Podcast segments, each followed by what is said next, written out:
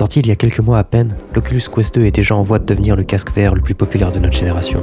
Ne nécessitant pas d'ordinateur et disponible à un prix défiant toute concurrence, le produit phare de Facebook fait de l'ombre au reste du marché. Il en va de même pour les autres casques de la gamme du géant, qui sont sans contestation devenus des produits obsolètes en à peine deux ans. Mais est-ce vraiment le cas? Salut, c'est Isocel et aujourd'hui, on va comparer en détail l'Oculus Quest 2 et le Rift S. Avant de commencer, je tiens à préciser que cette vidéo n'a pas pour but de vous lire une fiche technique des casques, mais plutôt de parler de leurs différences basées sur mon ressenti. Pour ceux que ça intéresse, je te laisse à l'image un descriptif et comparatif technique des deux casques. Rentrons maintenant dans le vif du sujet, avec un élément finalement plutôt important, le prix.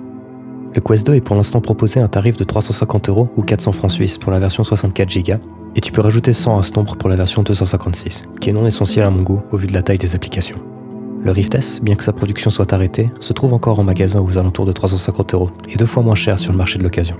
Pour simplifier les choses et pour faciliter leur comparaison, disons que leur prix est actuellement équivalent, mais qu'il est fortement recommandé de se procurer quelques accessoires supplémentaires pour le Quest 2, comme une sangle et un long câble USB-C, ce qui le rend un peu plus cher au final. Enchaînons sur la polyvalence. Par rapport au Rift S qui ne peut être utilisé qu'en étant relié à un ordinateur en filière, le Quest 2 propose trois différentes façons d'être expérimenté. En autonome, relié à un ordinateur avec un câble ou sans câble. Cela en fait un produit bien plus polyvalent et attrayant que son grand frère, d'autant plus que le mode sans fil est une avancée technologique qui va exactement dans la direction souhaitée de la réalité virtuelle. Parlons d'ailleurs de ce mode PCVR, rendu possible grâce au Link, qui n'est autre qu'un câble USB qui relie l'ordi à ton casque. Par défaut, par rapport au Rift S, euh, c'est moins beau. On y voit des artefacts, un peu comme ce que tu vois dans les zones d'ombre si tu streams en basse qualité, mais partout. Pour les enlever, il est nécessaire d'utiliser l'Oculus Debug Tool, un outil fourni par Oculus, et de booster le bitrate à 300 Mbps. Le Link permet aussi de booster la résolution du rendu, et ce directement dans la plateforme d'Oculus. Passer à 1.2 te donne un rendu qui profite correctement de chaque pixel du casque, c'est-à-dire quelque chose qui frôle la 4K. Ça paraît logique, mais il te faudra un ordinateur bien plus puissant pour utiliser convenablement le Quest 2, alors que le Rift S se contente de peu, entre guillemets, par rapport aux autres casques du marché. Le troisième mode permet de streamer dans le casque les titres tournant sur son ordinateur, grâce au Wi-Fi. Pour cela, il est nécessaire de posséder Virtual Desktop, logiciel disponible sur l'Oculus Store pour environ 20 francs. Il faut ensuite installer Virtual Desktop Streamer sur son ordinateur, disponible gratuitement sur le site officiel, ouvrir Virtual Desktop sur son casque et lancer un jeu. Une autre solution pratique et gratuite a cependant récemment vu le jour. Il s'agit d'Airlink, une solution de streaming développée directement par Facebook. Dans les deux cas, malheureusement, c'est un peu la loterie. La configuration recommandée est un routeur utilisant un Wi-Fi 6 en 5 GHz dédié au casque et un ordinateur connecté par câble Ethernet au routeur, le tout relié à ta box. La vitesse de connexion de ton fournisseur d'accès Internet n'aura aucun effet. Même si tu as cette configuration, il est possible de rencontrer des freezes ou des plantages, comme c'est le cas d'un grand nombre d'utilisateurs. Mais tu peux aussi être chanceux et ne rencontrer aucun problème. Dans tous les cas, une expérience dite parfaite te donnera la qualité graphique et la latence du Link, soit 10 millisecondes de plus que le Rift S. On reviendra là-dessus. Honnêtement, ça vaut le coup d'essayer, car on a l'impression d'avoir recours à de la magie noire quand on fait tourner Half-Life Alyx sans fil. Passons maintenant à l'écran. La transition du 2K au 4K a une influence sur la qualité de l'image, mais je ne l'ai pas trouvée aussi impressionnante que ce que je pensais. La différence se situe au niveau de la grille de pixels que l'on voit encore moins, pour ainsi dire plus, avec le Quest 2. Les objets éloignés sont également mieux définis, mais la différence est globalement subtile. On est très loin de la différence relative entre un DK2 et un Rift S. Je n'ai par exemple aucune gêne à repasser sur mon Rift S si je le souhaite. Le Rift S a un taux de rafraîchissement de 80 images par seconde. Le Quest 2 est par défaut à 72 Hz, mais peut monter à 90 Hz dans les titres compatibles, ainsi qu'avec l'utilisation du Link, c'est-à-dire en PCVR. Un mode 120 Hz vient de voir le jour, mais ne marche pour l'instant que sur quelques titres spécifiques. Les différences entre 72, 80 et 90 Hz sont à vrai dire à peine perceptibles. Le passage de 90 à 72 est le seul qui se ressent vraiment. En revanche, la moindre accroche et surtout les chutes de framerate sont bien plus importants à mes yeux que ce taux de rafraîchissement maximal. En autonome, le rafraîchissement d'image du Quest 2 s'en sort bien dans les jeux, mais chute de moitié dès apparition de la limite de la zone de jeu dans les menus, ce qui n'est pas spécialement agréable. Ce n'est que mon avis, mais je pense qu'il est bien plus important d'avoir un taux de rafraîchissement stable plutôt qu'élevé, chose que tu peux également constater sur Pancake. À ce niveau-là, j'ai eu globalement plus de problèmes de stabilité sur le Quest 2 par rapport au Rift S. La forme du champ de vision est légèrement différente entre les deux casques. Le FOV du Quest 2 est parfaitement rond, tandis que le Rift S est légèrement plus carré. Je dirais que le champ de vision est globalement identique, avec une légère préférence pour celui du Quest 2 qui est plus rond et ainsi plus discret à la longue. Avec le cover de base, l'Oculus Quest 2 a des fuites de lumière au niveau du nez et peut en avoir sur les côtés s'il n'est pas assez appuyé contre le visage. Le Rift S a quant à lui uniquement de légères fuites au niveau du nez, réduites grâce au cache en caoutchouc.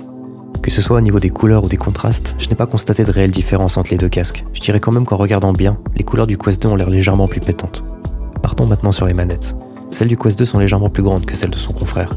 Ayant de petites mains, je trouve la prise en main plus agréable sur la manette du Rift S, par sa taille et par sa texture autour du bouton du grip. La qualité de l'objet m'a quant à elle l'air totalement identique sur les deux modèles, et je pense que la majorité préférera même la taille plus adaptée des manettes du Quest 2.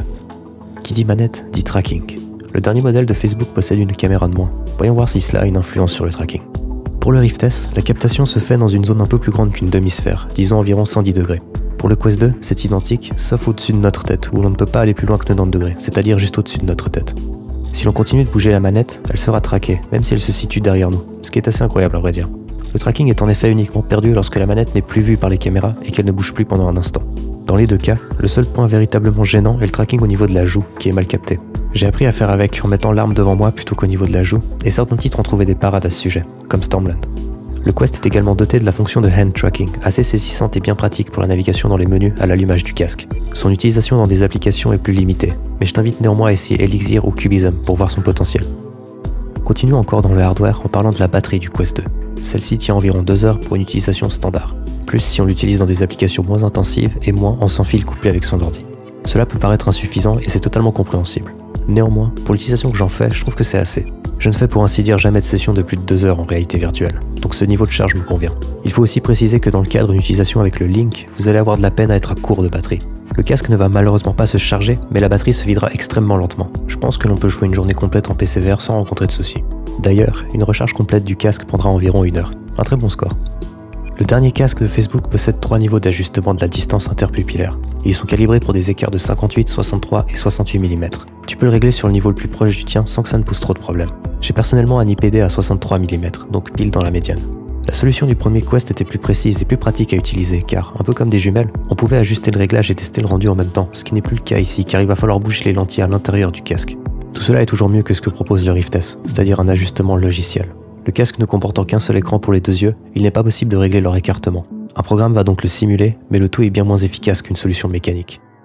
Sans accessoires, les avis sont unanimes. Le Quest 2 n'est pas un casque confortable à cause de sa sangle. Tout le poids du casque est concentré vers l'avant et il faut ainsi trop serrer la sangle pour qu'il tienne convenablement, résultant en une grosse pression désagréable sur notre visage. Mis à part sa praticité et sa légèreté, il est honnêtement indispensable de se procurer une nouvelle sangle pour son Quest 2 si tu souhaites faire des sessions de jeu de plus de 30 minutes.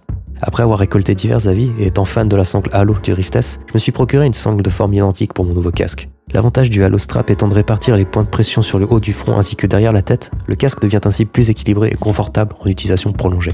Malgré son confort grandement amélioré, la conception et les matériaux du Rift le rendent toujours plus confortable que le casque avec un Halo Strap officieux. Le Rift est d'ailleurs pour moi le casque VR le plus confortable, toutes catégories confondues. Pour rester dans le confort, parlons du poids. J'ai pesé les différents composants et étonnamment, le Quest 2 est plus lourd que le Rift. Cependant, la répartition du poids est bien plus importante au niveau du ressenti que le poids total. En réalité, avec ma configuration, le Quest 2 semble plus léger grâce au câble que j'y ai attaché, deux fois plus léger que celui du Rift. Pour tous les porteurs de lunettes, vous n'avez pas à vous en faire. Le Rift S possède un bouton pour ajuster la distance entre notre œil et les lentilles afin de permettre aux porteurs de lunettes de les mettre sans risquer de rayer à la lentille. Sur le Quest 2, un accessoire fourni gratuitement permet de faire la même chose. Il est cependant moins pratique à utilisation car il est nécessaire de retirer le casque et d'enlever la mousse. Si comme moi vous alternez entre les lentilles de contact et les lunettes, un Rift S sera plus ergonomique. Afin de tester les capacités des haut-parleurs des casques, j'ai écouté des fichiers audio qui passent en revue différentes fréquences de son. Je me suis surtout penché sur les basses fréquences, qui sont le point faible de ces deux casques. Pour le Rift S, avec son volume à 100%, on entend malheureusement un énorme buzz dans les très basses fréquences, jusqu'à 60 Hz. Buzz qu'on entend également sur le Quest 2, mais à bien plus faible niveau. À 50%, il est bien plus faible et on commence à entendre quelque chose dès 60 Hz, mais je dirais qu'on entend plutôt les harmoniques, c'est-à-dire des sons plus aigus. C'est la même chose pour le Quest 2, mais à partir de 40 Hz, ce qui est déjà mieux. Pour continuer mes tests, j'ai utilisé l'intro d'une musique commençant par un bass drop pour voir s'il était audible dans ces casques, dont voici l'extrait. Sur le Rift S, c'est simple. C'est comme si le bass drop n'avait jamais existé. Sur le Quest 2, en revanche, on l'entend parfaitement, mais sans ressentir de vraie basse évidemment. J'ai enfin écouté divers morceaux de musique pour tester la stéréophonie, qui est excellente sur les deux casques. Passons ensuite au test du micro, qui est une des raisons pour lesquelles j'ai pris le casque, et tu vas vite savoir pourquoi. Ceci est le test du microphone de l'Oculus Rift S, non traité et porté sur la tête dans une pièce silencieuse. Ceci est le test du microphone de l'Oculus Quest 2, non traité et porté sur la tête dans une pièce silencieuse. Comme tu peux le constater, le micro du Rift S est exécrable comparé au Quest 2, de qualité clairement supérieure. Au niveau sonore, le Quest 2 est donc le grand gagnant. Attaquons le software. Le Rift S est un casque PCVR et uniquement PCVR. Toute l'ergonomie a donc été focalisée sur cet aspect et ça se sent. Ce casque est plug and play à ce niveau-là. On le met sur la tête, on lance un jeu et tout fonctionne. Sur le Quest 2, c'est la fonction autonome qui a la meilleure ergonomie. Mais l'utilisation PCVR est légèrement plus compliquée puisqu'il va falloir activer le mode Link dans notre casque à chaque fois avant de lancer notre titre sur ordinateur. C'est une manipulation supplémentaire qui demande ainsi de retirer son casque après allumage afin d'être configuré convenablement. Niveau Guardian, je voulais juste parler d'une légère différence entre les deux casques. Celui du Quest 2 est plus performant car il repère l'intrusion d'éléments dans notre espace de jeu. De plus, la transition de notre jeu vers le monde extérieur se fait avec un fondu plus agréable à l'œil que l'absence de transition du Rift S. Niveau application, les deux casques ont l'avantage de te donner accès à l'Oculus Store en plus de Steam.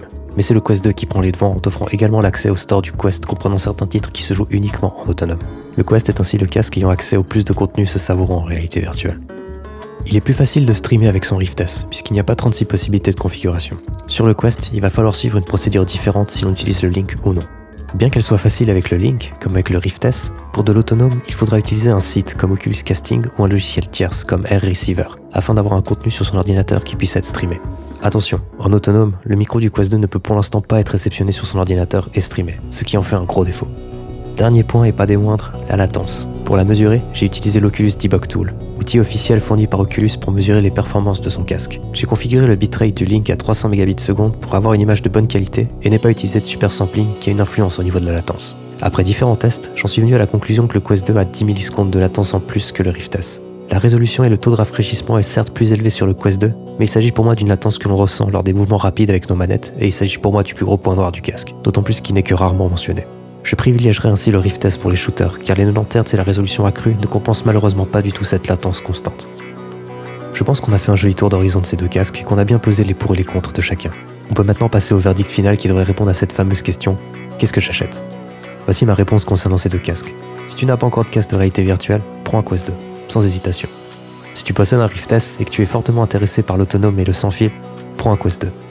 Si tu possèdes un Rift S et que tu souhaites faire du PCVR, pour son ergonomie, son confort, sa faible latence et demande en ressources, je garderai le Rift S. L'upgrade pour le Quest 2 ne vaut pas le coup à l'heure actuelle. Et voilà, c'était une longue vidéo, mais j'espère t'avoir bien transmis mon expérience avec ces deux casques et surtout t'avoir aidé à te faire un avis à ce sujet. Allez, salut